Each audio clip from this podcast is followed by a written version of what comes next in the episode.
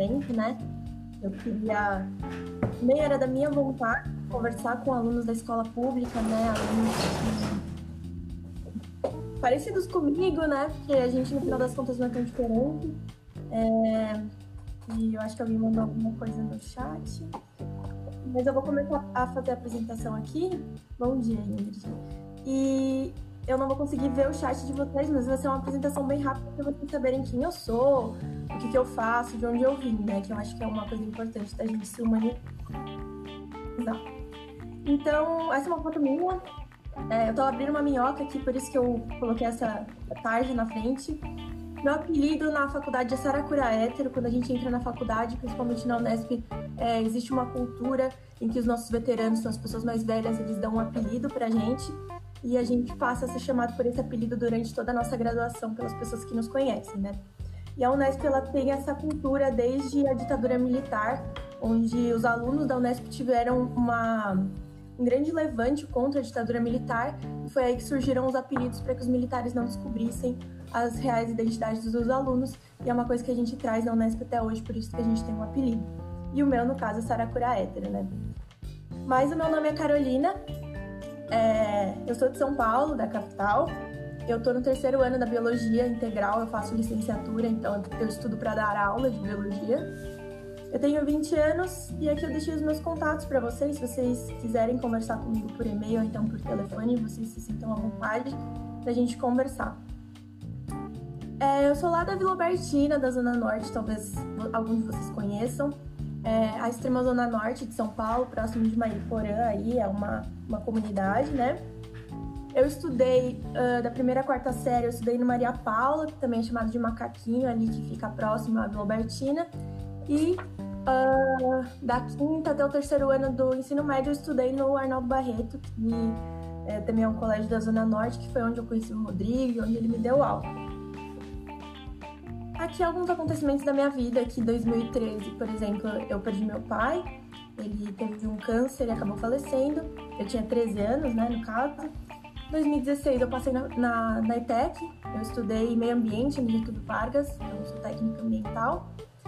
E acabou que no começo de 2016 também eu acabei perdendo minha avó, que também foi uma pessoa que me criou, então eu tive algumas perdas durante minha trajetória de vida, assim, perdas é, importantes para minha para minha vida, mas de qualquer forma eu busquei dentro da dor da perda fazer disso uma vitória e foi um dos motivos pelo qual eu quis passar na faculdade também. Então aqui é a minha família hoje, né? Então aqui à esquerda sou eu, minhas irmãs, minha mãe, a esposa da minha irmã, a minha mãe e meu padrasto. E aqui são algumas alguns pontos, né? As minhas motivações de ter passado na faculdade foi uma vontade que eu tinha de fazer diferente da minha família, porque minha mãe não fez faculdade, minha avó não sabia ler, então eu queria que a minha geração, que eu pudesse ter é, um conhecimento que fosse além, né? E eu queria fazer isso dentro da faculdade pública, porque me trazia muita revolta a, a, o fato de a faculdade pública não ser para o público, né? Então, é, eu queria ocupar um lugar que é meu por direito dentro da faculdade pública. É, eu tinha muita vontade de trazer orgulho para minha família e tinha muita vontade de mudar o mundo, como todos os jovens eu acredito que têm. E como eu fiz isso, né? Eu estudei, estudei muito. Eu fiz o meu ensino técnico, eu fiquei um ano e meio fazendo técnico, fiz o meu TCC. Eu ganhei uma bolsa, uh, fiz três meses de cursinho, seis, seis meses de cursinho eu ganhei, mas fiz só três. É, eu ia atrás dos meus professores para perguntar para eles. Eu realmente estudei, fui atrás, cuidei também da minha saúde mental, que foi uma coisa extremamente importante no terceiro ano. Às vezes a gente acaba se cobrando muito, mas eu entendia os momentos de felicidade, de prazer da minha vida e eu não abdicava deles para estudar. Eu, apesar de tudo isso, eu me focava muito nos meus objetivos também e tinha aquela vontade de mudar o mundo que eu já falei para vocês. E quais foram as minhas recompensas, né? que eu tive com tudo isso, além de ter passado na faculdade, né? É, são pequenas coisas, eu acredito. Né? Então, passei na faculdade, eu ganhei um chaveiro, tem um símbolo da biologia, tem meu apelido. Eu conheci o SEBAP, que é algo que a Unesp traz pra gente lá em Botucatu, né? Que é o meu campus, que é um lugar onde a gente tem várias espécies de serpentes, enfim, bem da área que eu escolhi atuar, né? Que é a biologia, mas a Unesp é muito forte em, em quase todos, se não todos os cursos, né? E aí à direita são fotos dos meus amigos nas festas da faculdade, que a gente se suja de corante e outras coisas, e que também é uma parte importante, eu acredito. Uh, em 2018, então, como eu falei, eu passei na Unesp, a gente fez um tour pela faculdade, muito legal, o primeiro dia da faculdade. Em 2019, que foi o ano passado, eu entrei na, na a faculdade pública, ela abre pra gente um, um leque de possibilidades que você não imagina que possa existir. E foi lá que eu entrei na empresa júnior da faculdade, né? Que a gente faz alguns serviços lá. Eu comecei a dar aula no cursinho que a gente tem também. É, a gente dá aula para alunos de baixa renda. Eu trabalhei no laboratório de genética molecular de plantas, junto com o Celso Marinho, que é uma referência. Foi algo que a faculdade também me proporcionou. Eu tive dois filhinhos, que são esses bichinhos aí, que são as minhas calopsitas. Eu encontrei o Fábio, que é o meu namorado. Ele não é do mesmo curso que eu, mas a gente se encontrou aí nas, na, nas festas, enfim, na vida, na faculdade. É, eu tô com ele aí faz um ano e, e pouco, a gente tá junto, eu encontrei ele lá também. Esse ano eu comecei a trabalhar com quimioterapia lá na Unesp. É, a gente trabalhava com. É, a gente queria desenvolver, na verdade, um medicamento que pudesse ajudar as crianças que têm câncer e fazem quimioterapia e eventualmente têm problemas por causa da quimioterapia. Né? Então eu estava desenvolvendo esse trabalho até, ser, é, até sermos surpreendidos com essa pandemia. Né? Eu mudei de cursinho, mas continuo dando aula no cursinho popular da faculdade também. Tá acabando, tá acabando, gente.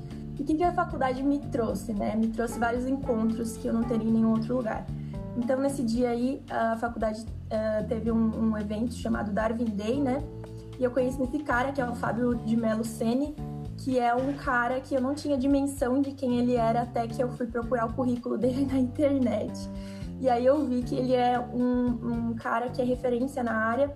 Ele foi até lá, ele deu palestras pra gente, tudo extremamente organizado, é uma coisa surreal, assim e gratuito, né? Então a, a faculdade pública ela dá oportunidades para você que realmente são oportunidades de encontros que você não teria em nenhum outro lugar. E aqui eu falei com o Ricardo Galvão também, que foi um dos caras que brigou com o Bolsonaro, agora por último. É, ele foi até o Unesp também conversar uh, com a gente sobre tudo que ele estava conversando com o Bolsonaro, falou dos ataques que ele sofreu do Bolsonaro, ele foi aí exonerado do INPE, né? E gente, foi indescritível, é uma pessoa de muita referência na minha área, né, da área que eu, que eu gosto. E ele foi até lá, e não só esses dois encontros foram importantes, mas os meus próprios professores são pessoas de referência no país e no mundo inteiro nas suas áreas, né? Então, é, um, é uma coisa que eu não imaginei eu, eu não imaginava quando, quando eu quis passar na faculdade, né? Porque a, a, minha vontade era só passar na faculdade, mas eu não sabia o que eu ia encontrar. E quando eu encontrei essas coisas foi. Foi um bônus, eu acredito, né? Então, outras experiências que eu tive, eu passei na faculdade, postei na internet, eu mudei de cidade, né? Fui para Botucatu, fui morar sozinha. Como eu falei para vocês, lá a gente tem o Cevap, então esse, essa serpente que tá aqui na, no meu pescoço é um safadinho, que é uma das serpentes que a gente tem lá, ela é muito legal. É, e é algo que você pode visitar como aluno e, e você pode é, fazer a manipulação desses animais, sabe? Então, realmente é, é, algo que é uma experiência que eu não teria em nenhum outro lugar. Também tive a experiência de morar numa república, então, públicas são lugares onde as pessoas moram com amigos ou pessoas que elas não conhecem para dividir as contas e para dividir a vida também. Aqui embaixo somos nós numa república conversando sobre quanto tempo a gente levaria para conseguir equilibrar duas latas de cerveja na minha cabeça. Então são esse tipo de experiência que a faculdade também me trouxe, também acho que são experiências válidas. Então, como eu falei para vocês, é, aqui essa foto do meio, que tem o meu apelido na minha testa, também é uma, um, um costume que a gente tem na faculdade, quando a gente entra na faculdade, de escrever os nossos apelidos na nossa testa para a gente entendê-los e para os outros também começarem a nos reconhecer pelo nosso apelido. Claro, esses apelidos têm uma, uma motivação, né? Mas aí eu vou deixar isso meio stand-by, porque o meu apelido tem um, uma história meio complexa. Mas enfim, e aí tem os moletons da faculdade, que era uma coisa que eu queria muito quando eu tava aí no ensino médio, que eu via as pessoas usando, eu queria muito. Ganhei um moletom da faculdade, camiseta da faculdade, ter a, a, a felicidade de passar em disciplinas que eu achava que eu nunca vi na minha vida, por exemplo, aqui eu coloquei para vocês, seria quando eu passei em bioquímica geral, é, a média é 5, a frequência é 80%, então a gente fala, na faculdade a gente tem vários jargões que a gente utiliza, né, mas enfim, foi uma felicidade na minha vida quando eu vi que eu passei nessa, nessa disciplina também, porque a faculdade, ela vai trazer pra gente também dificuldades, né, não é porque a gente vai passar na faculdade que tudo vai ser lindo, maravilhoso, dentro da, dentro da faculdade a gente também vai ter problemas é, que não precisa ser resolvidos, mas são problemas de outros âmbitos, sabe? Apesar dos problemas, vale muito a pena ir atrás disso. Aqui foi quando eu viajei lá para Bauru, também não paguei, porque tudo na faculdade, tudo isso que eu tô falando para vocês é gratuito, né? Já que a faculdade é pública. Uh, esse ano a gente viajaria aí lá para o sul, a gente ia para uma hidrelétrica, a gente ia para Argentina, tudo pela, pela faculdade também. É, a gente paga, claro, alguns, algumas coisas, mas é bastante diferente, né, de uma faculdade privada para uma faculdade pública.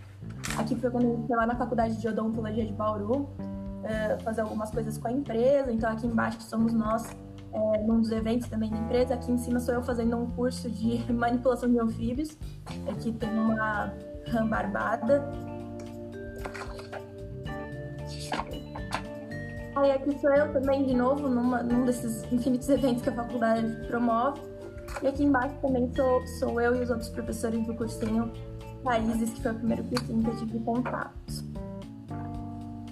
E aqui são os amigos que eu arrumei na faculdade também, que são infinitos amigos, infinitas pessoas é, com suas histórias e de infinitos lugares também. Eu tenho vários amigos que estudaram em outros países, é, amigos que vêm para o Brasil estudar na Unesp. Eu tenho dois amigos que eles são é, mexicanos, eles vieram para a Unesp para estudar genética também, eles passaram um tempo com a gente, então é, é uma experiência de cultura muito grande que a universidade me trouxe. E tá me trazendo ainda, né? Porque eu ainda não terminei, tô lá. E isso ainda acontece. Então, esses são alguns dos meus amigos, algumas das coisas que a gente viveu durante esses anos juntos. Mas eu imagino que a gente vai viver muito mais aí daqui para frente, né? ainda tenho quarto ano, quinto ano e eu tenho oito anos para me formar, então também não tenho muita, muita pressa de me formar e deixar esse lugar. E a faculdade pública também é um lugar de luta, porque a gente tem algum, alguns problemas dentro da faculdade pública, claro, a gente tem o problema do trote, a gente tem o problema é, do sucateamento das universidades, enfim, vários problemas, apesar da faculdade pública ser um lugar incrível, maravilhoso, a gente também tem que entender que é um lugar que a gente também precisa resistir, é um lugar que a gente precisa lutar para que ele exista. Então, lá na, na Unesp Botucatu, a gente tem a escada do arco-íris, que é essa esquerda que é pintada todos os anos pelo coletivo Genis, que é o coletivo feminista da faculdade, uh, onde elas falam sobre, elas expõem vários pontos que a gente a gente passa diariamente por essa escada, a gente lê né, essas coisas que elas colocam e a gente fica pensando aí é, também sobre, sobre, tudo isso, sabe? A faculdade tem aí vários clubes, né? Digamos assim, que vocês podem se inserir e o coletivo Geniz é um desses. Então aqui à direita tem umas fotos de uma greve que aconteceu, não sei se foi ano passado ou retrasado. O movimento estudantil de Botucatu parou também. A gente foi para as ruas porque estava havendo aí o sucateamento, principalmente da parte da licenciatura. É, então a gente estava sofrendo falta de professores, enfim, essas coisas que na verdade a gente tem na, na, na escola pública também. Então a gente tem um reflexo disso também na faculdade pública. E foi por isso que a gente foi lutar lá no ano retrasado, mas são lutas constantes, né? E eu acho que é isso, gente. De apresentações que eu tinha pra fazer, era isso, deu 15 minutos. Certinho. Ok, Carol. Muito obrigada, Carol. Ih, desculpa. Pode falar, Maria. Rodrigo, desculpa.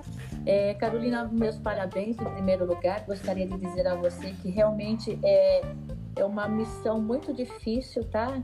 E você fez eu lembrar muito uma sobrinha minha, que é minha filhada também. Ela também perdeu o pai quando estava estudando. ela sempre também falava, né? Ela, ela estudou na ETEC, ali da, do Carandiru. E ela fez de tudo também para passar numa escola pública. E hoje ela está fazendo medicina na Unicamp. Então ela hoje é um orgulho da família, porque ela sempre estudou escola pública e ela falava: Eu vou estudar numa faculdade pública. E ela está lá hoje fazendo medicina, estuda muito, tem os mesmos problemas que você. E, e eu, eu, olha, eu tenho orgulho de pessoas que fazem isso, sabe? Porque é uma atitude linda, é um esforço. E é o que eu sempre digo: você precisa ter um foco, né? o aluno ou qualquer pessoa no mundo, no planeta, ela tem que ter um foco e não fugir desse foco. Ela se direcionar a um foco e ficar nele, entende? E é isso que precisa, porque tudo é possível. Às vezes as pessoas perguntam, né? Nossa, mas você em escola pública está agora numa faculdade pública? Como assim? É possível quando você deseja algo, né? Não é que você sonha, que o sonho fica na nuvem. Eu sempre falo, você não pode somente sonhar, você precisa desejar, ter foco e ir em frente. E olha, eu estou muito orgulhosa de você. Muito obrigada por participar aqui e trocar suas informações, sua experiência. Isso é muito importante nessa época, principalmente, em que os nossos alunos estão se sentindo até desmotivados muitas vezes. E, e é possível, eles têm que saber que é possível sim ir até é, aonde eles desejam, né? Eles conseguirem o que eles desejam. É só não perder o foco. Olha, muito obrigada mais uma vez e parabéns, tá?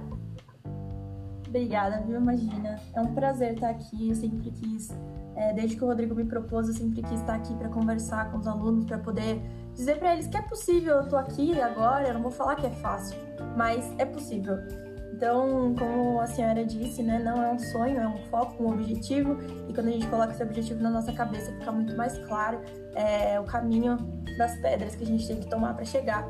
É, é, difícil, claro, como a sua sobrinha falou, né? Mas é possível. Hoje ela tá lá na Unicamp, hoje eu tô aqui na Unesp, eu tenho vários colegas também de escola pública que estão lá na minha sala, que estão fazendo medicina, que estão fazendo é, infinitos outros cursos, não só na Unesp, mas na Unicamp, ou na USP, ou na Unifesp. Então é possível, desde que você queira, e que você queira muito, e não perca o seu foco, né?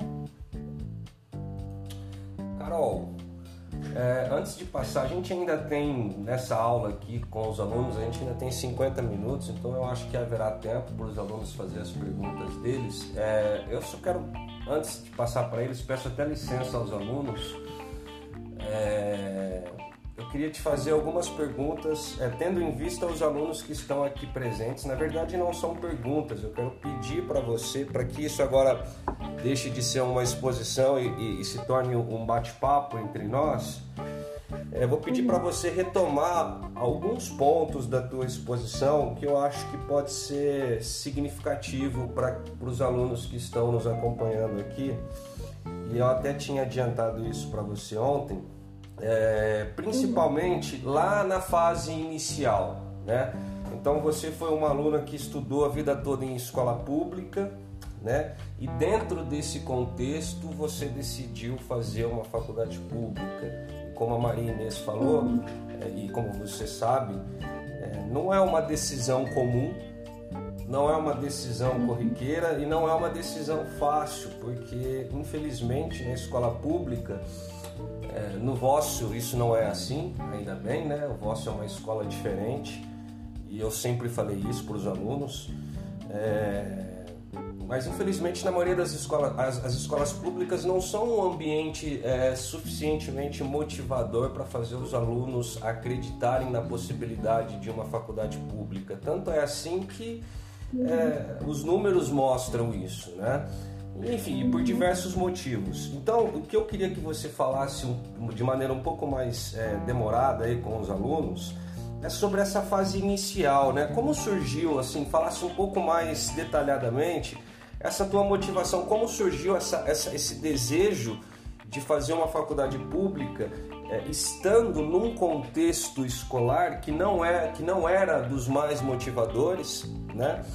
Como é que foi, como é que foi assim, é, como é que a sua família te acolheu em relação a isso?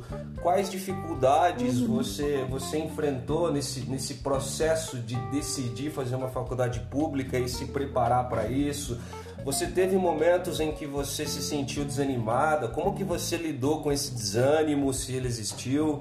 Se ele não existiu, o que é que você fez para conseguir estar motivada para alcançar o seu objetivo? Ou seja, quais foram as dificuldades iniciais que você teve rumo a esse momento que você se encontra hoje?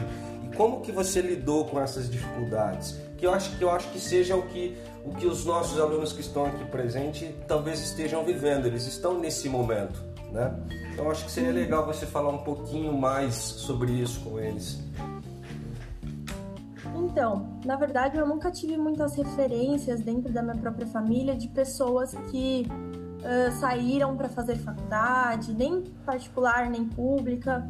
É, tinha a questão que quem me criou foi a minha avó, então ela era uma mulher bastante é, rudimentar, né? Ela era uma mulher mais bruta, ela era uma mulher que veio fugida é, de Minas Gerais aqui para São Paulo para parar de passar fome, para parar de trabalhar na roça e mesmo assim ela não sabia ler, não sabia escrever.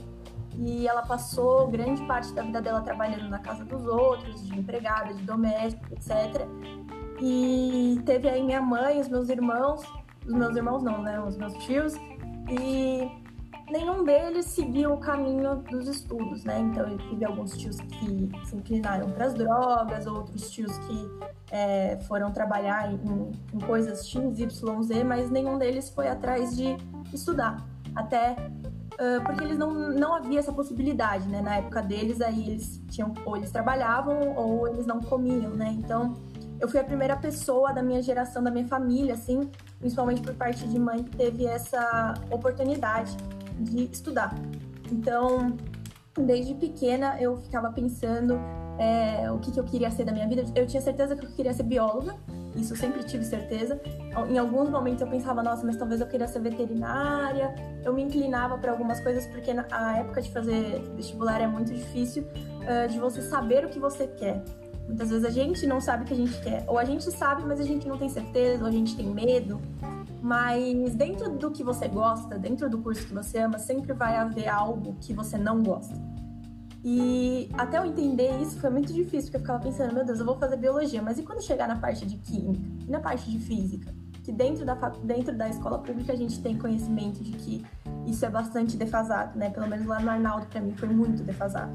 Então, assim, é, isso me desanimava, me desanimava, me desanimava muito, porque eu olhava para as coisas e eu não entendia elas, eu olhava para as questões, é, eu pegava, a, na época de vestibular, eu pegava as, as provas anteriores para resolver e eu não conseguia entender expressões matemáticas, expressões físicas, algumas questões da biologia que é, era ali a disciplina que eu amava, que eu queria seguir, e eu não conseguia resolver. E aquilo foi, foi criando uma angústia dentro de mim, foi criando um sentimento de eu não vou conseguir fazer isso, sabe? Mas é, como eu falei, eu sempre fui uma pessoa muito revoltada, então eu pensava, meu Deus, mas se existe uma faculdade pública e ela é voltada para o público, quem é o público, né? Se a gente for ver aí, uh, a população do nosso país está composta majoritariamente por pessoas como eu. Então eu sou o público, eu faço parte do público. Por que, que eu não posso ocupar o meu lugar enquanto público? E aí eu ficava pensando nisso desde muito cedo e foi aí que eu resolvi que eu ia entrar na ETEC, que eu ia fazer um curso técnico, né? Então eu ficava de manhã, eu ia para a escola, aí eu voltava para casa meio-dia, do meio-dia até as quatro da tarde eu dormia, às cinco eu levantava, uh, pegava o, o, o metrô e até uh, Getúlio Vargas, estudava, às 11 eu voltava para casa, aí eu ia dormir meia-noite, acordava às 5 da manhã. E aí eu fiquei nesse, nesse período durante, sei lá, um ano e meio da minha vida, que era quando eu fazia o técnico e o ensino médio, tudo junto.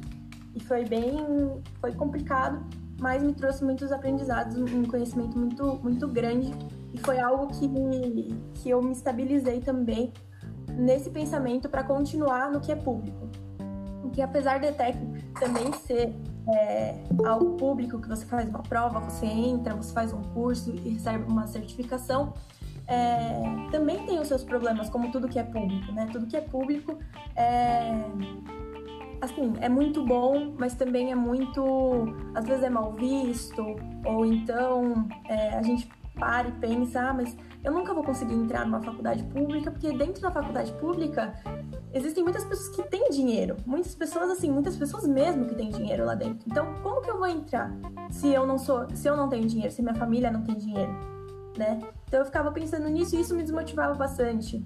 Então eu não tinha uma base muito sólida dentro da minha família também para me apoiar nessas coisas, porque minha família nunca foi nunca foi uma família muito informada sobre isso, né? Então, isso me desmotivava. E quando eu me sentia desmotivada, daí eu lembrava da, da, faculdade pública para o público, que eu ia atrás disso, que eu queria fazer diferente, que eu queria mudar o mundo, que eu queria que as coisas fossem é, melhores. Então, eu fui de cabeça nisso tudo. Assim, no final do ano, é, eu fiz as inscrições, eu fiz o Enem, eu fiz a Unicamp, fiz a Unesp, mas eu queria muito a Unesp. Eu passei na Unesp, passei na Federal do Rio de Janeiro também. E eu também queria sair de casa, eu queria várias experiências. E foi uh, o vestibular que me proporcionou isso. Então eu olhei assim para o vestibular e eu vi a prova não só como uma prova, mas como uma oportunidade de mudar minha vida. De sair da minha casa, de começar, uh, de começar algo novo, do zero. E apesar de, de, dos meus problemas, das coisas que eu, que eu achava que eu não ia, não ia conseguir, eu, eu sempre mantive o foco, sempre pensei é, claro, não, não, foram todos os dias assim, não foram todos os dias que eu acordei e falei, ai, nossa, estou tão feliz, vou estudar para o vestibular. Claro que não, tem dias que a gente se sente mal, tem dias que, gente, que, que essa, esse sentimento ganha da gente. Mas o que a gente não pode permitir é que esse, esse sentimento ganhe da gente todos os dias. Porque a partir do momento que esse sentimento ganha da gente todos os dias, aí a gente perdeu para ele e aí realmente é algo que fica muito difícil da gente sair. Então eu tive meus baixos, né? Mas quando eu estava neles, eu pensava nisso. Eu pensava o quanto eu queria aquilo. Eu realmente queria muito aquilo. E eu realmente estava estudando muito Então eu falei, eu, eu pensava nesses momentos vinham, eu ficava mal, e aí eu pensava neles, e eu pensava na minha família, eu pensava no orgulho que eu queria trazer para eles, eu pensava no conhecimento que eu podia trazer para eles, que eles nunca tiveram contato, nunca tiveram oportunidade. Então, isso foi, foram coisas que me motivaram. Professores da, da, da, da escola claro, muitas vezes a gente tem professores que aí não vão acabar não motivando a gente muito também para esse lado, mas tem, também tem professores que nos motivam. Então, eu, eh, se eu pudesse falar algo, se eu pudesse dar um conselho para vocês nesse momento, seria procurem professores que os motivem, professores que, que você possa contar os seus sonhos e que eles vão dizer tudo bem. Eu, eu acredito no seu objetivo, eu vou te ajudar a chegar nesse objetivo, porque foi assim que eu cheguei aqui onde eu tô agora. Não foi ouvindo aqueles que falaram que eu não ia conseguir, que eu não ia uh, jamais passar numa faculdade pública, porque a minha família uh, não ia ter condições, porque isso, porque aquilo. E a faculdade também, às vezes a gente se esquece que ela dá muitas oportunidades para a gente estar lá dentro. Então, a Unesp hoje, metade dos alunos de cada sala, de cada primeiro ano, de todos os cursos, eles têm que ser oriundos de escola pública. Então, existe uma cota para alunos de escola pública. 50% dos alunos tem que ser escola pública. Então, isso está ficando cada vez mais alcançável, se a gente for parar para pensar. Então, é, procurem os seus direitos, procurem as coisas, procurem, leiam os editais infinitos da faculdade, das faculdades e pesquisem sobre isso. Então, quando eu olhei e falei assim, metade dos, dos alunos da minha sala vão ter que ser de escola pública, isso me deixou me, com menos medo, tá? Porque a gente sabe que o ensino privado é um ensino totalmente diferente do ensino que a gente tem, né? não só no âmbito de professores, mas também de, de estrutura mesmo das escolas, né? Que é uma coisa que a gente acaba não tendo na escola pública. Então eu pensava, as minhas oportunidades só estão aumentando, então 50% são de escola pública, eu tenho que estar dentro desses 50%. Eu vou estar, eu, eu estarei dentro desses 50%. E eu estive. E dentro desses 50% ainda existe outras, outra cota que você pode pegar, que é a cota uh, racial. Então, se você se autodeclarar preto, pardo ou indígena e você tiver como provar isso, você ainda tem uh, um acréscimo dessa cota também para entrar na faculdade. Porque isso seria uma medida paliativa né, do governo, eu acredito, para que pessoas como nós, alunos de faculdade pública e alunos pretos, pardos e, e indígenas possam adentrar a universidade pública para tirar esse estigma da gente que a universidade pública é algo que a gente nunca vai conseguir entrar, algo que a gente nunca vai conseguir alcançar e que isso não é para nós, porque a universidade pública é para nós, é para o público. Então, dentro da, da faculdade pública, claro, sempre haverão aqueles que, que tiveram um ensino melhor que o nosso, que foram uh, estudar fora ou em faculdade, em, em escolas uh, privadas com ensino muito superior ao nosso, mas a gente também merece estar lá e a gente está lá. Eu estou lá. Então, o que impede vocês de estarem lá também? Então, eu acho que é isso. Maravilha, Carol. É, só fazendo uma, um acréscimo rápido e já vou passar para os alunos fazer perguntas para vocês. É, o acréscimo que eu queria fazer, bom, eu dei aula para Carol no Arnaldo Barreto, que é uma escola pública, e quando ela fala né, dessas, dessas características desmotivadoras, em parte eu sei do que é que ela está falando, tanto no que diz respeito a, a, a, a, ensino, a estrutura escolar, quanto no que diz respeito à, vivência com, com, com, colegas, a maioria dos quais é, não tendo por objetivo fazer uma faculdade pública, a maioria, aliás, sequer tendo por objetivo fazer uma faculdade, então eu entendo o que a Carol quer dizer. É, quero, gostaria de acrescentar que no Vócio, felizmente, é, tanto pelo vosso seu Vócio, quanto pelo fato de nós estarmos no Vócio, quanto pelo Vócio ser um, uma escola que faz parte do programa de ensino integral, é, o vosso é uma escola que é, assim, é, tem inúmeras características positivas que coloca vocês que estão matriculados no vosso numa condição muito melhor do que a que a Carol estava no ensino médio quando eu dei aula para ela em outra escola. Né? A Carol fez menção a, a, professores que estimulam, a professores que desestimulam, então eu acho que no vosso, por exemplo, é, não, não deve haver, é, não, não creio que haja professores que os desestimule a, a estudar, muito ao contrário. Né? A minha vivência por todas as escolas onde eu dei aula, o vosso é disparadamente muito melhor em todos esses aspectos. Eu tenho certeza que todos os professores motivam vocês. É, eu tenho certeza da qualidade dos professores do vosso, do, do, do, empenho de cada um, do compromisso de cada um, o quanto cada um é, se alegra com, com as conquistas de vocês, o quanto cada professor se angustia né, quando vocês parecem é, perder um pouco a, a, as rédeas dos processos de vocês. Então estou falando isso só para deixar dito que tudo isso que a Carol está falando, né, deve servir como referência para vocês e vocês não devem perder de vista que aquilo que vocês têm tido no vosso é, é mais do que aquilo que a Carol teve até o terceiro ano do ensino médio e eu posso fazer essa afirmação porque eu fui professor dela no Arnaldo Barreto no ensino médio e eu sei como eram as coisas nessa época para ela. É, eu teria e tenho outras perguntas a fazer que eu não vou fazer agora. Eu vou deixar, eu vou passar para os alunos. Se sobrar tempo eu faço, se não eu não faço. E aí eu gostaria que os alunos se manifestassem aí é, para manifestar alguma dúvida ou saber de alguma informação a mais, manifestar alguma curiosidade. Não percam essa oportunidade, galera. É, façam perguntas para Carol aí então. Temos aí mais 35 minutos para vocês conversarem. Professor, licença, rapidinho, eu posso só agradecer a Carol? Claro. A licença, Carol, muito obrigada por ceder o seu tempinho para nós.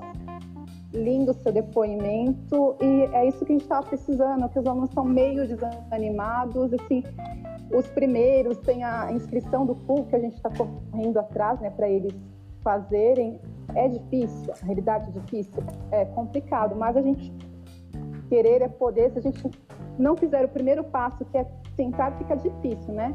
Então, meus parabéns pela sua conquista e você foi merecedora e conseguiu, tá bom? Obrigada. É isso. Muito obrigada.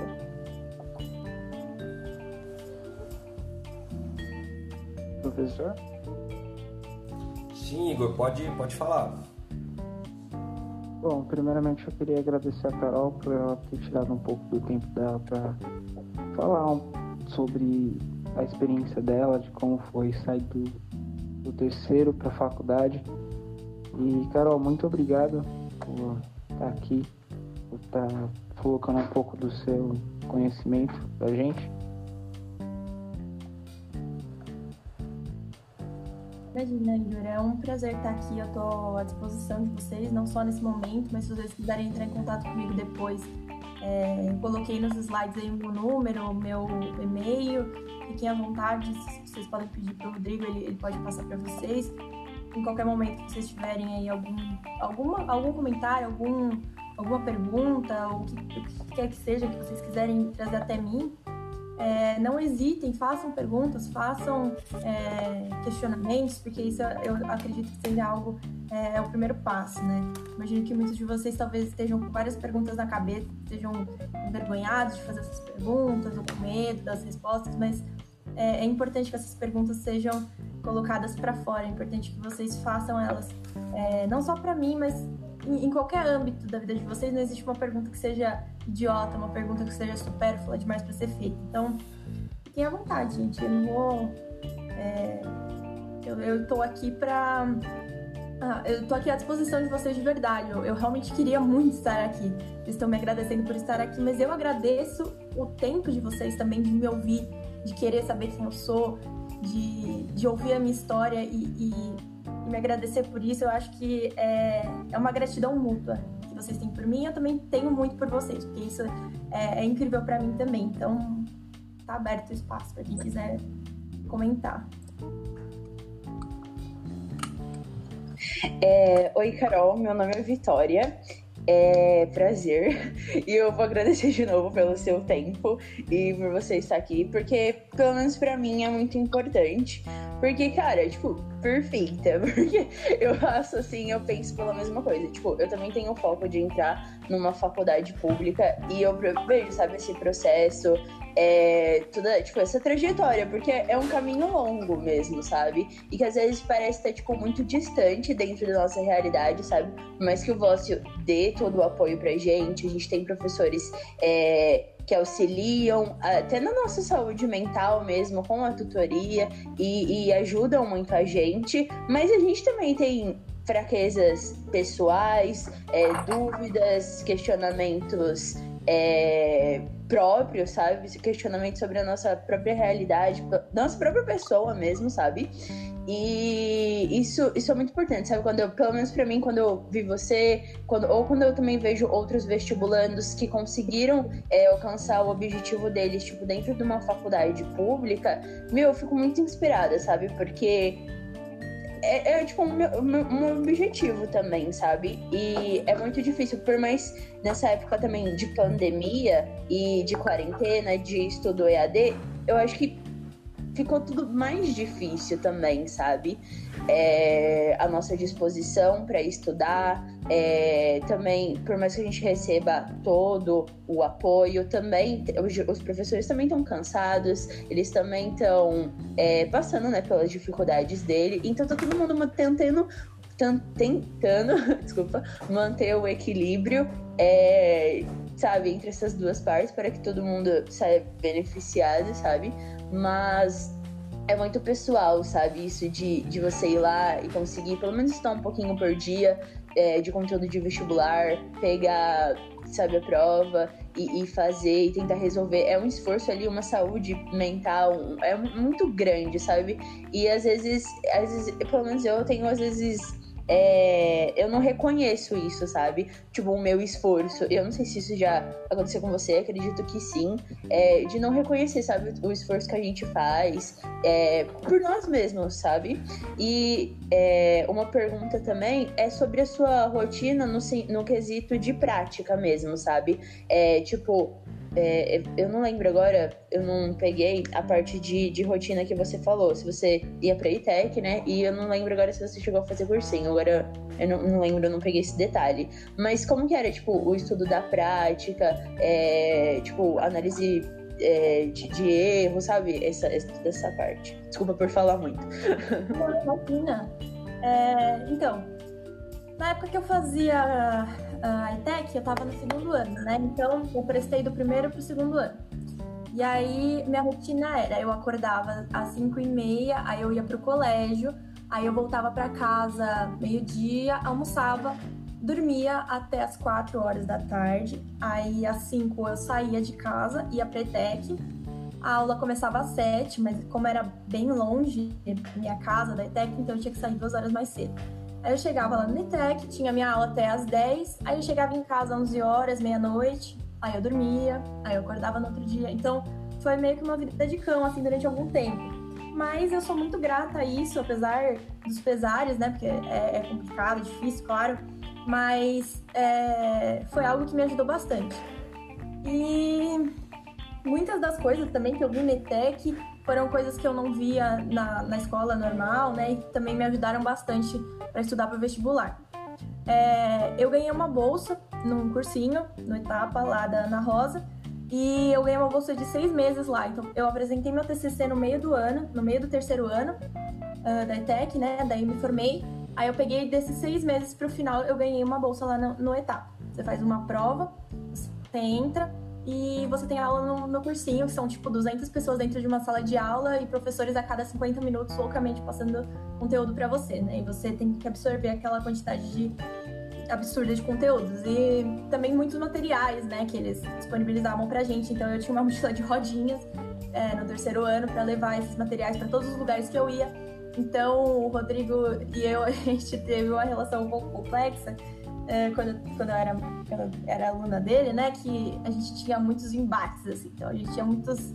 É, ele queria falar, mas eu também queria falar, e daí a gente acabava tendo algumas discussões, enfim. Mas são coisas que deixam a gente mais afiado, eu acho.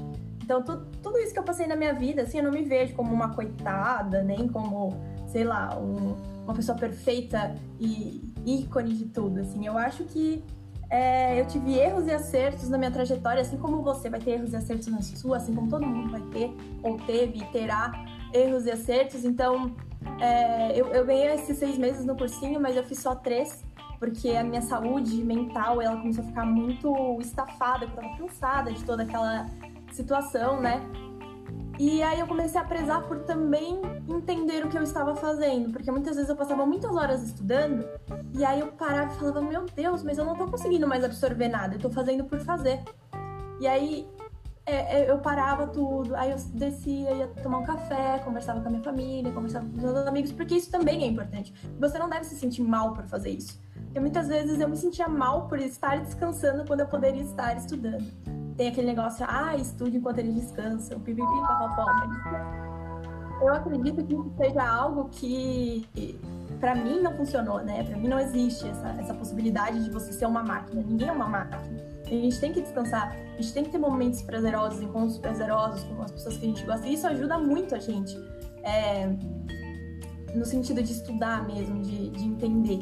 E, e reconheça as suas conquistas, sabe? E as suas derrotas também. Porque nem sempre você vai acertar, e tudo bem não acertar. Né? Porque quando você passar lá no vestibular, você não vai passar no vestibular porque você acertou todas as questões eventualmente, né? Mas porque você acertou algumas, porque é naquele momento, naquele dia você teve condições. Então, é muito também do dia que você vai fazer o vestibular. Então, a gente fica muito estressado, a gente chega no vestibular às vezes cansado, é, porque a gente não conseguiu dormir. Eu lembro que na segunda fase da Unesp, meu irmão deu uma festa um dia antes. E, e, ele deu uma festa que varou a noite inteira e eu tinha vestibular no outro dia. Meus pais não estavam em casa, ele resolveu que ele ia dar uma festa. Então eu fui fazer o vestibular muito cansada. Porque, e muito brava com ele. Eu pensava, meu Deus, mas. É, é, porque não havia essa crença, né? De que eu ia conseguir realmente de fato. E aí eu cheguei lá, fiz a prova, beleza, saí. E fiquei muito triste depois de fazer a prova. Porque eu achava que até o último segundo, até o momento que sair a última lista, você não pode perder a esperança de que você não, não conseguiu, né? Que tem aí várias listas que rolam e eu consegui passar na primeira lista. Então, na primeira leva de alunos já uh, que conseguiram a pontuação lá, eu já eu tava entre esses alunos que tiveram a pontuação, uh, as pontuações uh, maiores. Então, assim, eu achava que eu tinha ido super mal, porque eu não tinha descansado, porque eu não tinha isso, porque eu não tinha aquilo. Mas eu fui bem. E eu passei na primeira fase. Na primeira fase, não, na primeira lista. Na primeira fase também, né? Mas passei na primeira lista. Então, é, cuidem da saúde mental de vocês também, porque é muito importante. Não adianta a gente ficar lá estudando, se estafando, arrancando os cabelos e entrando num, num ciclo de, de ficar deprimido por causa das coisas, porque isso não vai levar a gente para o nosso objetivo. Isso só vai afastar ainda mais a gente dos, dos, nossos objetivos, né? Então, eu acho que é isso. Acho que eu falei demais também, mas é isso. Carol, Oi. é, como é que você conseguiu conciliar esses momentos de estudo com esses momentos prazerosos de falar com os amigos, falar com a família e tudo mais? Então, eu conciliei eles ah, com horários. Então, assim, eu tava na, na escola. E na minha escola a gente tinha alguns horários livres, né? Por, por causa que faltavam professores, ah, enfim, essa- essas coisas, né? E aí eu pegava o meu material que eu tinha de, de estudo e aí eu tava sempre lá estudando naqueles momentos, nos momentos de estudo mesmo. Então eu me focava nisso. Então, a, da- das sete ao meio-dia e tanto eu estudo. Aí eu tenho descanso, eu almoço. Eu não fico com o celular do meu lado lendo coisas do vestibular, ai meu Deus, não. Aí ali é o meu momento de almoçar. E aí eu almoço com a minha família, converso com a minha família. Aí eu descanso. Aí dava, sei lá, duas horas da tarde. Aí eu pegava as coisas de novo pra estudar. Então eu acho que é muito de você entender horários e não períodos. Porque se você fica um período muito grande sem pegar naquela disciplina, sem olhar aquela disciplina, você pode acabar é, deixando ela pra trás, sabe? Então, ah, são períodos do dia que você vai ter de prazer e são períodos do dia que você vai ter de estudo. E transformar o estudo num prazer também. Por que, que o estudo não pode ser prazeroso?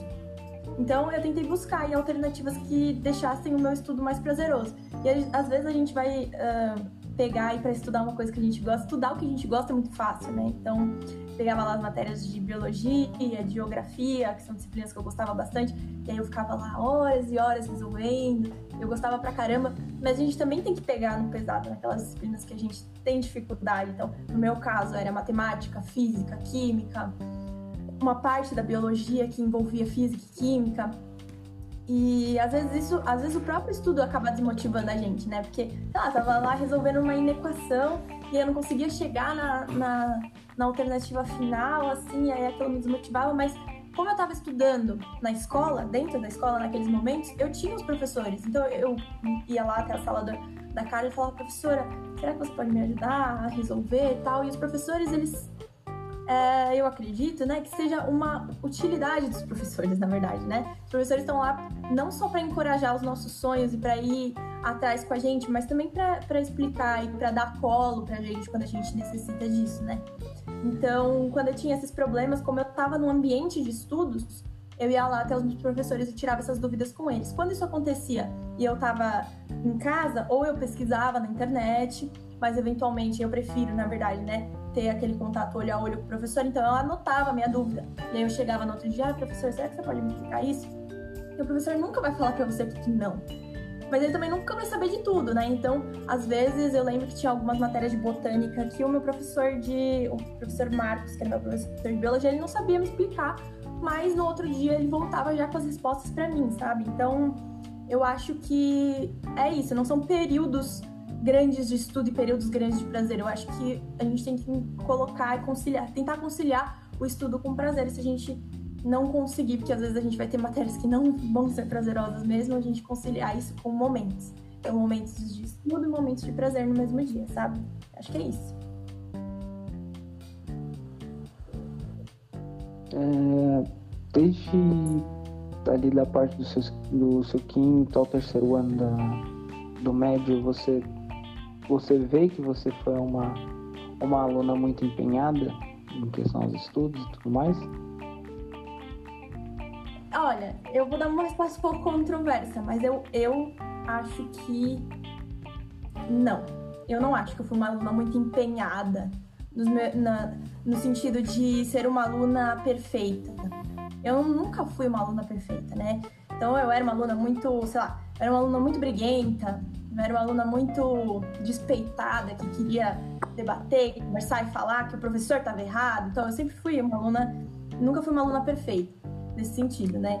Então, é, eu não, não, assim, por mais que às vezes as pessoas me colocassem como uma referência de estudo, de disso, daquilo, eu nunca me vi como essa referência, né? Porque todos nós temos os nossos próprios demônios, os nossos enfrentamentos, né?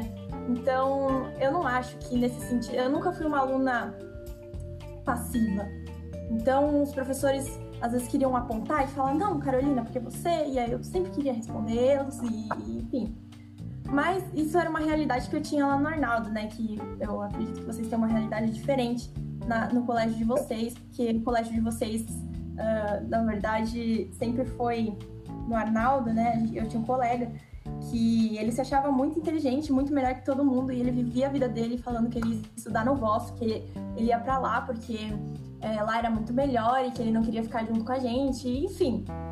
Então eu imagino que a realidade de vocês seja. Não, não vou dizer que seja mais fácil do que a minha, mas que a realidade de vocês seja muito mais possível.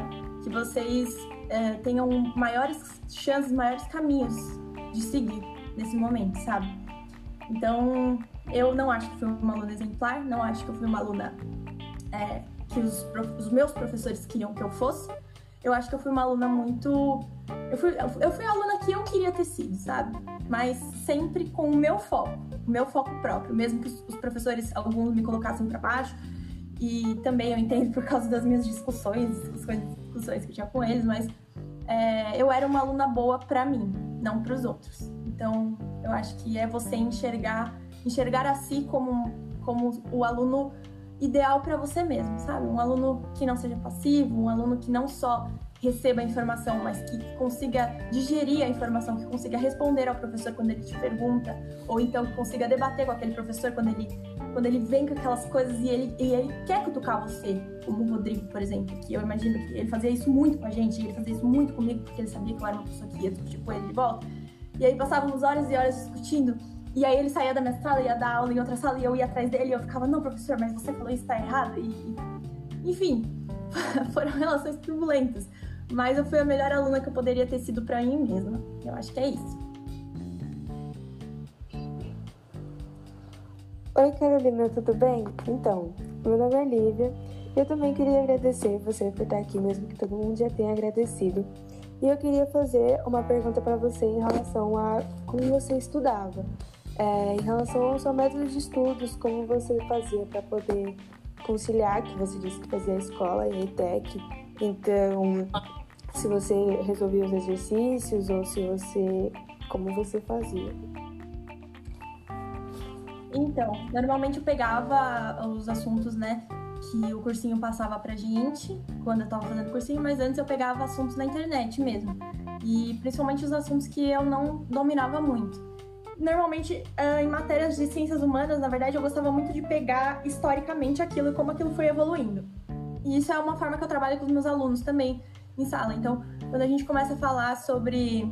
Eu dou aula de, geografia, de geopolítica para eles, né? Então, quando eu começo a falar sobre geopolítica, eu procuro até o que a palavra significa.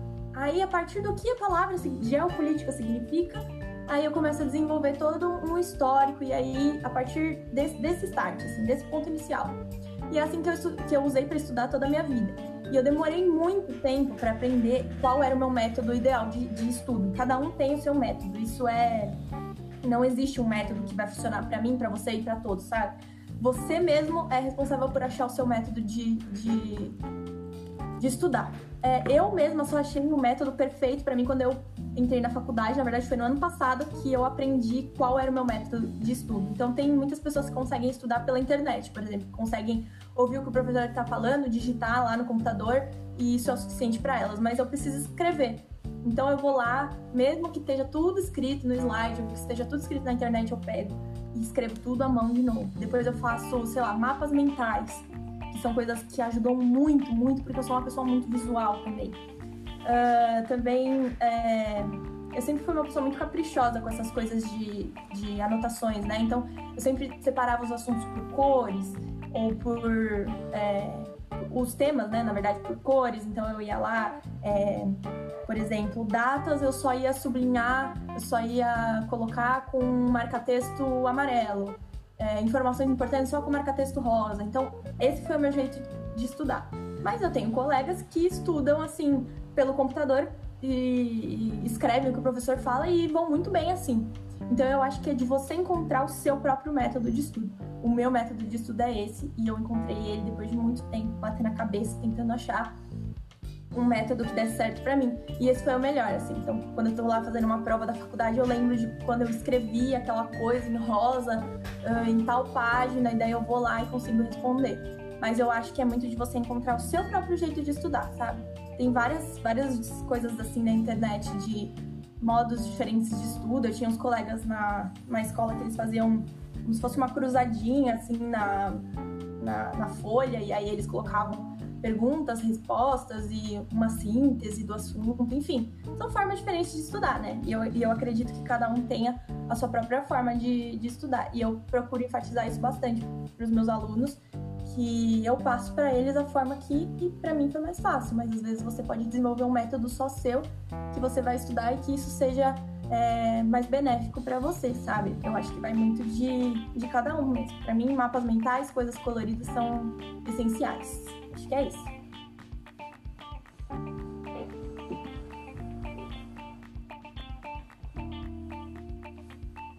Mais vai fazer perguntas para Carol.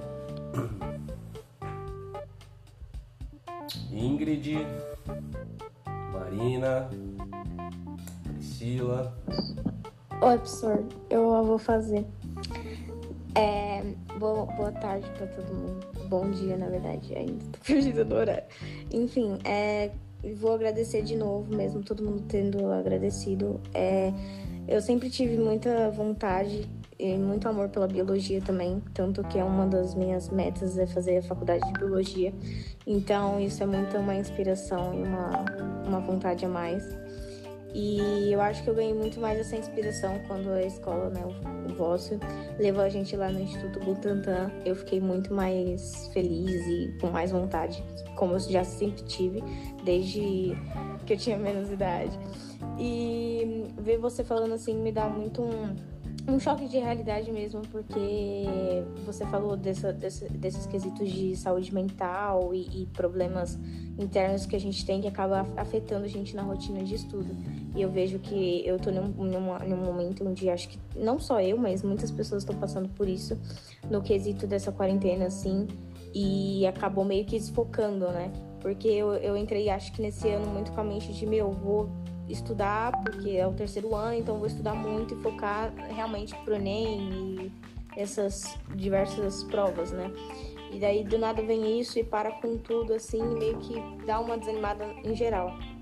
E uma coisa que eu gostaria de perguntar é em quesito assim, é, você acha que para melhorar os nossos estudos assim, a gente deveria é, não só é, estudar assim, é, como eu digo, ah, por conta própria aqui em casa, mas você acha que fazer algum curso fora assim ajuda, tipo, melhora nosso desempenho na, na hora da prova ou afins?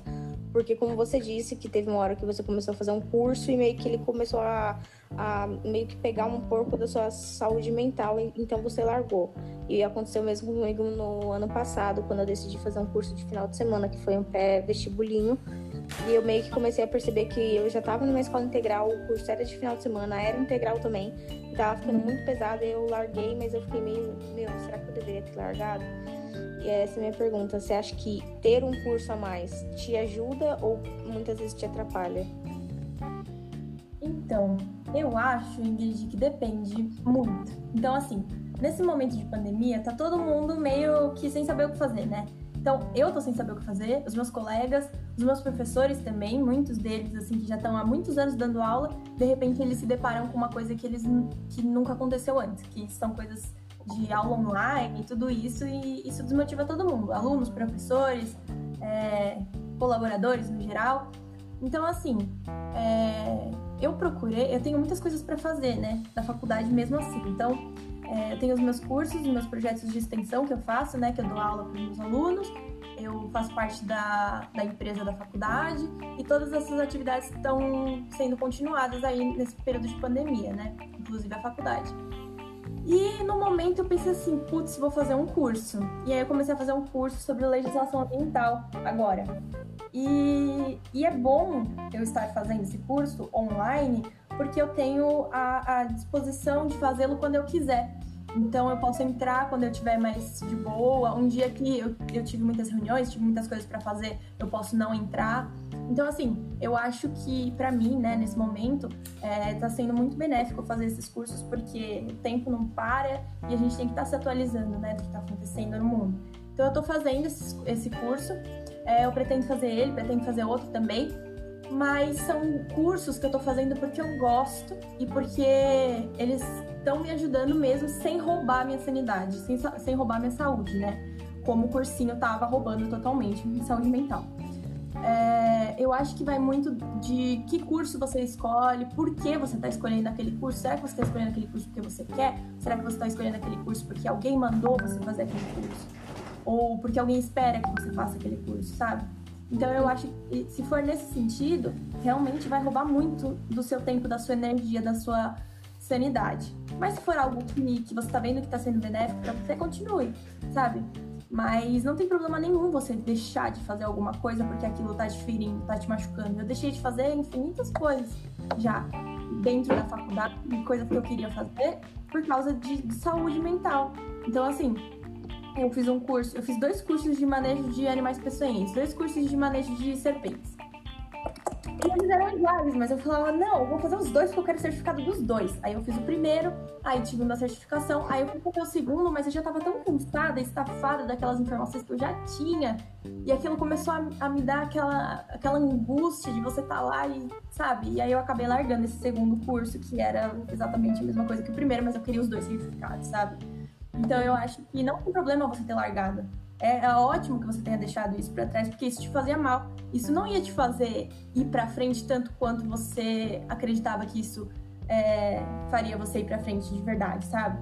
Eu acho que você tem que cuidar em primeiro, primeiro momento de você.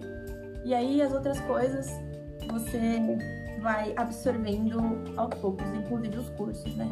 Acho que é isso. Uhum. Obrigada.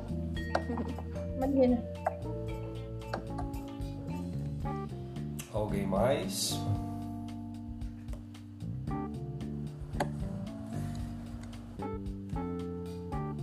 Bom, eu teria algumas. Eu, peraí, Rodrigo, claro, só um claro. Eu gostaria de fazer assim, uma pergunta, porque não é uma pergunta comum, né? Mas isso é muito importante também. Aliás, principalmente porque senão você não consegue também fazer o curso, né, mesmo sendo escola pública. É, Carolina, você estuda em Botucatu, certo? Isso. E como é que você, você se sustenta, você auto se sustenta, alguém te ajuda, porque você sair da cidade, né, da casa dos seus pais, como você mesmo uhum. disse, é, você precisa ter também uma renda. Mesmo estudando uma escola pública, você precisa ter uma renda, porque você vai estar estudando no outro local, você vai precisar morar nesse outro local. E como é que você resolveu esse problema com você? Como é que você fez logo que você entrou né, em Botucatu, deixou sua família, deixou sua casa? Isso aí precisaria de uma certa economia, né? E uhum. como é que você acha? Porque às vezes eu vejo assim muitos alunos, porque eu vejo, por exemplo, pela minha irmã, né, minha sobrinha, ela tem a condição de ter que alugar uma kitnet, ela aluga um local que ela fica. Então existe gasto, mesmo sendo escola pública, existe um gasto e que não é pequeno. É lógico que ela não uhum. paga a faculdade, que já seria muita, muita grana mesmo. Uhum. Então, como é que você fez quando isso aconteceu? Porque isso aí também é importante os alunos saberem, sabe? Por favor, se você puder responder. Claro. Então, como eu fiz? É eu já tava pensando, na verdade eu nem achava que eu ia passar, né? Então eu tinha aquele pensamento de, ah, tô prestando pra Botucatu, mas nem sei nada sobre lá, porque eu não vou passar mesmo, né? Então era esse meio que o meu pensamento. Eu queria muito, mas eu não tinha aquela realização ainda. E aí quando eu passei, eu senti para conversar com a minha mãe. E aí a gente passou várias horas conversando sobre possibilidades. Porque minha família também não tinha condições de me sustentar plenamente lá, em um lugar, sei lá, um lugar muito bom, ou enfim. Mas Botucatu tem uma cultura das repúblicas de que os primeiros três meses que você passa lá, você não paga.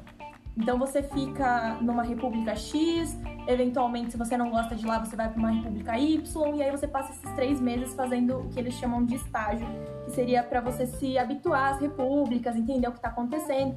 Só que nesse período, em Botucatu, isso eu digo, né, a gente tem muito problema do trote. E o trote em Botucatu, é, ele é muito violento, muitas vezes, né? Então, assim, para um aluno que acaba de chegar numa, numa cidade nova, várias coisas acontecendo, muitas vezes o trote ele é um, um susto, né? Então, em Botucatu, a gente tinha esse, esse negócio de meio que você pagava esses seus primeiros três meses recebendo esse tipo de, de coisa. E como era algo que eu não queria, algo que eu não queria me sujeitar a, apesar de muitos dos meus colegas terem se sujeitado, é, eu comecei a conversar com a minha mãe sobre a possibilidade de dividir um apartamento com alguém, de dividir um quarto com alguém. E aí foi, foi assim que eu consegui a primeira moça que eu morei junto. É, então a gente dividia as contas, a minha mãe pagava nesse primeiro momento, né? Mas a faculdade, é, ela dá muita ajuda aos alunos de baixa renda. Então, assim, se eu tivesse uh, comprovação de que eu sou baixa renda, que eu realmente não posso pagar, porque nesse primeiro momento minha mãe realmente podia pagar para que eu ficasse lá. Mas se eu não pudesse, existe uma documentação que você entra para com a faculdade que eles uh, te oferecem a moradia estudantil, que fica próximo da faculdade. Você mora lá de graça, então contas de água, luz, eles mobiliam tudo lá também, é tudo mobiliado com máquina de lavar, enfim. E você mora nessa moradia estudantil fornecida pela faculdade. Então você não tem que pagar nada por isso. E também tem o, a, as bolsas, né? Então tem a bolsa de pesquisa. Se você for pesquisar alguma coisa é, e escrever um trabalho sobre isso, você pode ganhar uma bolsa, uma bolsa de iniciação científica também. E no meu caso, eu ganho bolsa por ser professora do cursinho. Então eu ganho 400 reais por mês, que assim, não é muito dinheiro, mas tipo, é, é um pouco de dinheiro que me ajuda é, com os meus gastos em Botucatu no geral. Então agora eu moro sozinha numa kitnet e aí a minha mãe paga para mim uh, o meu aluguel, que não fica mais de 400 reais, assim. E os outros gastos eu pago com o dinheiro que eu recebo.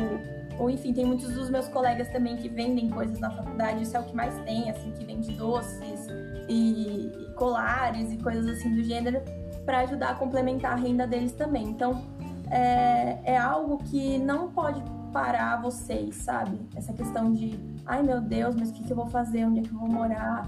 É, não, não, não, é algo, não é algo tão grande quanto a gente pensa que é, sabe? A gente é, vai para lá e, e, e, conhece as pessoas e faz contatos com as pessoas e, e vê o ambiente de uma forma diferente. Botucatu é uma cidade muito barata de se viver, por exemplo, comparado com São Paulo, que eu tenho um irmão que uh, mora em São Paulo ele faz medicina na Unifesp e é muito caro ele morar lá onde ele mora, porque ele mora em São Paulo. Mas assim, essas, essas cidades mais do interior, como Botucatu, por exemplo, é, fica bem mais possível, né, da gente poder morar. Então, eu tenho a ajuda da minha mãe, que ela me ajuda com alguns custos. Eu também tenho a minha bolsa, que arca com algumas das minhas despesas básicas de alimentação, de transporte. E uh, ah, para os alunos que realmente não têm como é, se bancar, a faculdade ela tem esse sistema tanto de auxílio alimentação, que é um dinheiro que eles te dão por mês, quanto de auxílio moradia também. Isso não só a Unesp, eu sei que a Unicamp tem isso também e a USP também tem. Então, acho que a maioria, se não todas as faculdades públicas têm esses sistemas de ajudar você a se manter numa cidade que não é a sua. Acho que é isso. É isso mesmo, muito obrigada, viu, Carolina? Eu acho que isso aí também é muito importante de saberem, né? Porque muitas vezes ele acha que não tem condição, mas a própria universidade ajuda muito. Inclusive vocês têm os bandejões, né? Que são a comida muito mais barato também, que eu sei. Uhum. Então você tem assim, a alimentação, ela, ela é bem em conta, ela não, não, não é para ganhar dinheiro, na verdade, ela não tem rendas. Então a, a, a própria faculdade, ela ajuda inclusive aos alunos a terem uma boa alimentação, né? Sim. Queria fazer um complemento a, a pergunta da, da Marinês de fato é uma pergunta muito importante porque preocupa a todos. Né? É, eu passei por situação semelhante à, à da Carol. É, os alunos sabem que eu também fiz o Nesp. Minha família também é uma família é, simples, mas é, eu particularmente eu também não ficava muito preocupado com isso não. Quer dizer, tentava não ficar muito preocupado é, porque eu mantinha o foco no objetivo de passar no vestibular. E, e, eu sei que essa é uma preocupação dos alunos. Então, primeiro, assim, que eu queria reforçar é queiram sair de São Paulo. Eu acho que essa é uma experiência muito importante, sair de casa, sair da casa dos pais. É, infelizmente, o nosso tempo está avançando, a gente até poderia, se vocês quiserem também, a gente pode continuar Mas esse era um dos pontos que eu queria conversar com a Carol também, para ela falar um pouco para vocês. A experiência de morar fora de casa, com amigos, com pessoas que estão vivendo em condições semelhantes, é uma experiência muito enriquecedora. É, então, assim, eu acho que vocês que estão aqui, né, os alunos do vosso, preocupem-se prioritariamente em se prepararem para a prova e passar no vestibular. E tenham a certeza que na universidade pública é, é assim com a maioria esmagadora né, dos casos que eu conheço, foi assim na minha vivência universitária. Alunos de escola pública geralmente são alunos muito acolhedores. E, e, e, se você chega, se você chega né, para fazer a sua matrícula, por exemplo, sem ter condições de, de, de bancar um aluguel, ou sem ter o que comer, sem ter nada, tenha certeza que você vai encontrar pessoas que vão te ajudar, que vão te acolher uhum. e que vão te ajudar a pensar em meios para você conseguir levantar uma grana. Você vai é, ver muitos alunos, como a Carol deu alguns exemplos de amigos dela que vendem coisas, que fazem as mais variadas atividades. Né? Então, dentro da universidade, tem muitos alunos que nos dão exemplos de como a gente pode se virar né, para conseguir se manter. E eu acho que essa é uma característica muito legal de faculdade pública, que é esse espírito acolhedor. Então, assim, não deixem de apostar né, na, na possibilidade de uma vida acadêmica e principalmente na possibilidade de uma vida acadêmica fora da casa dos pais, preferencialmente fora de São Paulo. Por quê? Porque chegando lá, com absoluta certeza, vocês vão encontrar pessoas que passaram por aquilo que vocês estavam passando, caso enfrentem dificuldades financeiras. Vocês vão encontrar muitas pessoas que passaram por isso. Vocês vão encontrar pessoas que acolham vocês e vocês vão encontrar meios de resolver essa dificuldade.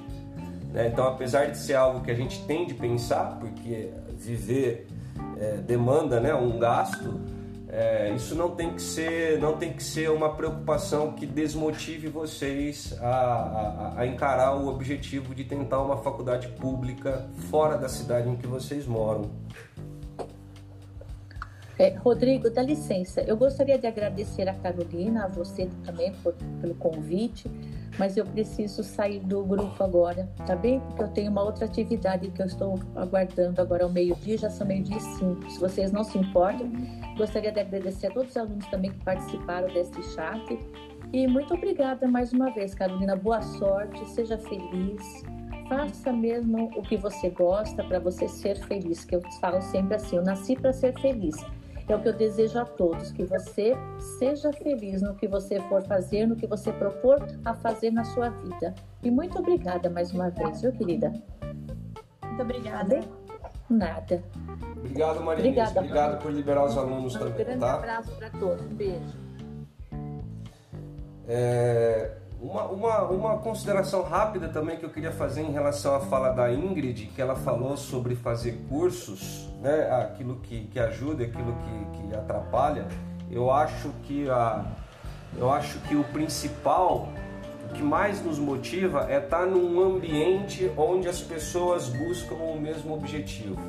Né? Então, por exemplo, eu acho que o grande lance de se fazer um cursinho, por exemplo, não sei se é tanto o fato de você estar tá recebendo um ensino supostamente melhor, mas principalmente você está ali vivendo o seu dia a dia junto com pessoas que estão buscando o mesmo objetivo. Eu acho que isso faz mais diferença do que o ensino. Eu acho que isso mobiliza o aluno muito mais do que aquele ensino com uma suposta melhor qualidade que ele possa estar tá recebendo. E eu acho que também isso vocês têm no vosso já, se comparado a outras escolas públicas que não são PEI, por exemplo. Então, talvez uma, uma estratégia interessante a vocês do vosso seja fortalecer essa característica que já existe, né? E aí uma sugestão que eu daria a vocês é, é, é, é que vocês se organizassem para estudar em grupo, né? Mesmo que a gente esteja nesse período de, de quarentena em função da pandemia, é possível a gente se organizar, é possível vocês se organizarem, é possível vocês estabelecerem dias e horários para estudar determinados temas, né? Vocês podem se propor a, a fazer eh, leituras de determinados é, conteúdos teóricos de determinadas disciplinas e aí vocês podem marcar um horário para fazer um, um bate-papo através de áudio. Inclusive eu tenho até proposto isso aos meus tutorados, né? Onde vocês troquem é, informações daquilo que vocês entenderam, onde vocês dialoguem sobre aquilo que vocês estudaram, né? É, então eu acho que eu, eu acho que para esse momento o principal acho que seria isso, né? Vocês se unirem e se contagiarem, né? É, com a proximidade, né, com a convivência um com o outro, é, relativamente a um mesmo objetivo. Então, se somar a pessoas que queiram as mesmas coisas, né? Então, dividir então essas angústias e dividir também esses desafios com os colegas de vocês, né? Eu acho que isso fortalece bastante. Sim, Pro, acho que esse, foi um dos pensamentos que me fez é, largar aquele curso por conta de, de ter essa noção de que a escola já ajuda bastante. E aí foi o, o meu pensamento, né, quando eu larguei o curso no final do ano passado, de for, é, focar mais e fazer até um grupo de estudos esse ano. E aí eu não fiz porque, né, sei lá. Mas é porque, ah, sei lá, eu, eu, não é que é um sei lá, né? Mas é que, tipo, eu, eu, eu assim como todo mundo, eu tive um, um, grande impacto com tudo isso. Então eu fiquei bem impactada e, tipo, eu, eu conversei com os professores e tudo mais. E eu retomei as atividades há pouco tempo. Então eu tô me dando esse tempo para voltar, né? Fazer as atividades pendentes, voltar para só depois pensar em algo a mais. Um curso, um, um, alguma coisa online ou, ou até um grupo de estudos com pessoas conhecidas. É, mas eu tô primeiro me estabilizando assim, porque é, é, muita informação, é coisa nova. Querendo ou não, a gente não tinha esse costume, tudo bem, eu sou jovem, eu sei mexer em internet, né? Não tenho essa dificuldade. Mas é, é, por exemplo, o Meet eu nunca tinha usado, o, o Classroom eu ainda estava me adaptando, aí do nada é uma coisa que se tornou, entre aspas, a nossa sala de aula. Então, assim, são coisas novas, ambientes novos, então ainda estou esperando me estabilizar um pouquinho mais para poder dar início a alguma coisa, assim, maior, que seria tipo um grupo de estudos ou talvez até um curso online. Mas eu tenho total essa ideia de que ajuda muito você se juntar com pessoas que têm o mesmo propósito que você. Eu acho totalmente, assim, cabível isso. É, e eu acho que há tempo para isso, mesmo que você tenha tido dificuldades até aqui. É, nós estamos ainda no meio do ano, ainda tem um semestre pela frente. É, os terceiros anos do vosso tem muitos alunos é, excelentes né, no, no, que diz respeito à disciplina de estudos. Né? Os alunos, todos os alunos do terceiro ano que estão presentes aqui são alunos que, por exemplo, têm feito as atividades, ou a maioria pelo menos. Eu acho, eu deixo, aliás, essa sugestão a vocês, né? É, que não encarem as atividades como um dever escolar. Aliás, eu me canso de repetir isso, apesar de as pessoas ficarem pensando em nota, nota, nota, nota, nota. Dane-se a nota, né? Encarem todas as atividades que são postas a vocês como é, como conteúdos, como materiais, como é, elementos que são necessários a vocês para que vocês se preparem para, por exemplo, uma prova de vestibular ou uma prova de Enem. E, se possível, não fiquem sozinhos no quarto de vocês fazendo essa ou aquela atividade quando dá vontade.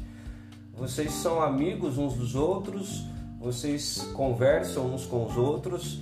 É, acho que se vocês, acho que vocês todos, ou pelo menos a maioria, são bastante maduros, né, para a idade de vocês relativamente aos estudos. Eu acho que vocês já têm uma grande disciplina de estudos, vocês já são alunos que têm muitas ideias interessantes, que já desenvolveram muitos projetos interessantes. Então acho, acho que vocês já têm uma vantagem muito grande em relação a muitos alunos de ensino médio de escola pública, né? Então acho que o lance é vocês reforçarem isso e de repente a partir de hoje, por exemplo, aqueles de vocês que tiver mais ímpeto, que tiver mais iniciativa, de repente é, mandar uma mensagem aí para alguns colegas aí do terceiro ano, é, organizem-se, façam horários e dias de estudo. Olha, vamos estudar, sei lá, vamos estudar história amanhã, tal dia, tal horário. Como que a gente pode estudar? É, vejam a melhor maneira. Eu concordo com a Carol que o método é uma coisa de cada um e o método de estudo também é uma coisa que vem por fim. O método não é uma coisa pronta. Métodos prontos não são bem-vindos porque eles não necessariamente se encaixam com aquilo que nós somos. Então acho que método é algo que cada um tem que encontrar mesmo.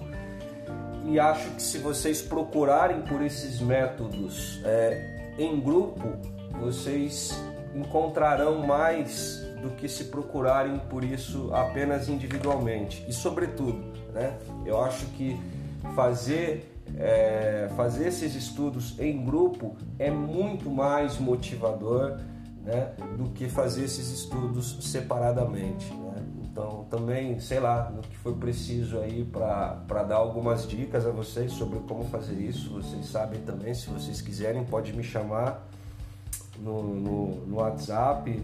É, eu chamei a Carol para falar aqui com vocês hoje por ela ser uma aluna de escola pública, por ela, apesar de já ter, já estar tá com seus 20 anos, como ela disse, ela está muito mais próxima de vocês do que eu.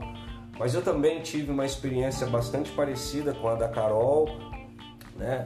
Apesar de ter feito meu ensino médio em escola particular, eu só fui aproveitar mesmo a qualidade desse ensino a partir do terceiro ano. Então, muito do que a Carol falou, eu passei por isso também. É, então eu acho que se somar nesse momento, né? É, e um fortalecendo o outro, eu acho que é, é uma estratégia bastante interessante para garantir aí que vocês consigam aproveitar o tempo de vocês da melhor maneira possível. E mesmo que a Carol tenha dito com bastante razão, né, que é muito importante a questão da saúde mental e de fazer outras coisas, né, curtir os amigos, curtir a família, é importante que vocês não percam de vista que essa idade de vocês, sobretudo pelo fato de que muitos, se não a maior, se não todos vocês ainda não precisam trabalhar, né? isso permite a vocês ter tempo.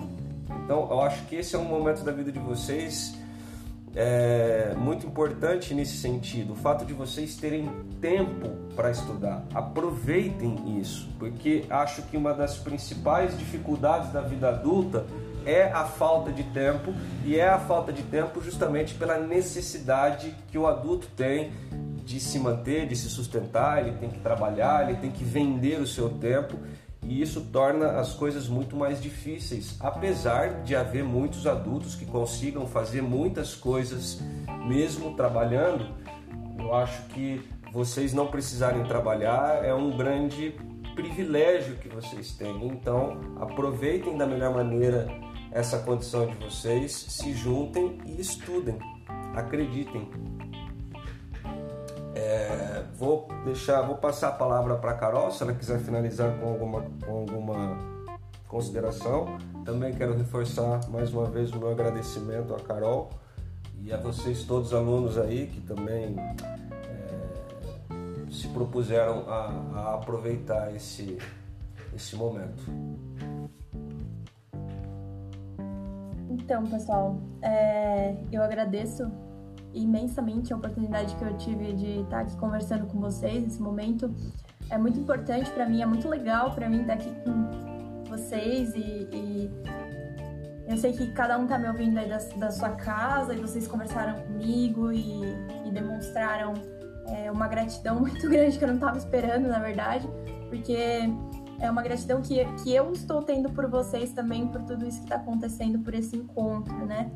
Então, façam um grupo de estudo de vocês. É, se vocês se sentirem confortáveis, se vocês quiserem, é, vocês podem entrar em contato comigo a qualquer hora, a qualquer momento, que eu estou disponível para ajudar vocês no que for necessário aí, no que vocês tiverem com alguma dúvida, algum problema, é, tanto para se organizar nos estudos quanto com alguma matéria em específico. Eu vou é, eu tenho essa disponibilidade para ajudar vocês, para auxiliar vocês. É, se vocês quiserem, se vocês precisarem de uma de um norte, de uma tutoria, enquanto é, na, uh, no grupo de estudo de vocês eu posso ajudar também. Na verdade, seria muito legal para mim, eu gosto muito dessas coisas. E a gente poderia aprender juntos, por que não, né? E não, não hesitem em entrar em contato, seria muito legal para mim. É, não, não, não me incomodo, não, não vai tomar nada do meu tempo, nem nada do gênero. Eu peço, na verdade, que vocês entrem em contato comigo, que vai ser muito legal. Eu vou saber que vocês realmente curtiram o que aconteceu aqui hoje e, e se disporam realmente a, a, fazer alguma coisa sobre isso, ir atrás, estudar e, e, e que eu tive algum impacto dentro disso, para mim é muito importante. Então é isso, pessoal. Eu queria agradecer. Me coloquem aí nos grupos de estudo de vocês, que eu vou gostar bastante de acompanhar também a trajetória. E vocês vão conseguir, vocês vão chegar lá, apesar dos pesares. É, é isso, não, não percam a esperança, não percam a fé nas coisas. É isso, pessoal. Muito obrigada pelo tempo, pelo, pelo carinho de vocês. É isso. Maravilha, Carol. E também quero é, destacar aqui que para a atividade de hoje, então, vai ficar valendo essa, esse bate-papo com a Carol. E aos alunos do terceiro ano, vocês verão lá no Classroom eu elaborei um formulário com algumas questões para que vocês façam é, devolutivas né, desse momento. No caso, vocês principalmente que estão aqui, eu gravei é, essa conversa, eu vou disponibilizar para os alunos que não puderam estar aqui depois eu repasso essas devolutivas para Carol também. Eu acho que vai ser legal para ela.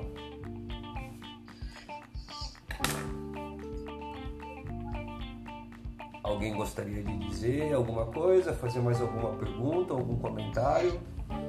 É, só mais uma coisa. É, professor, você pode colocar o slide dela no grupo? Sim. É, pra gente pegar o contato dela. Sim, sim, coloco sim. Obrigado. Imagina.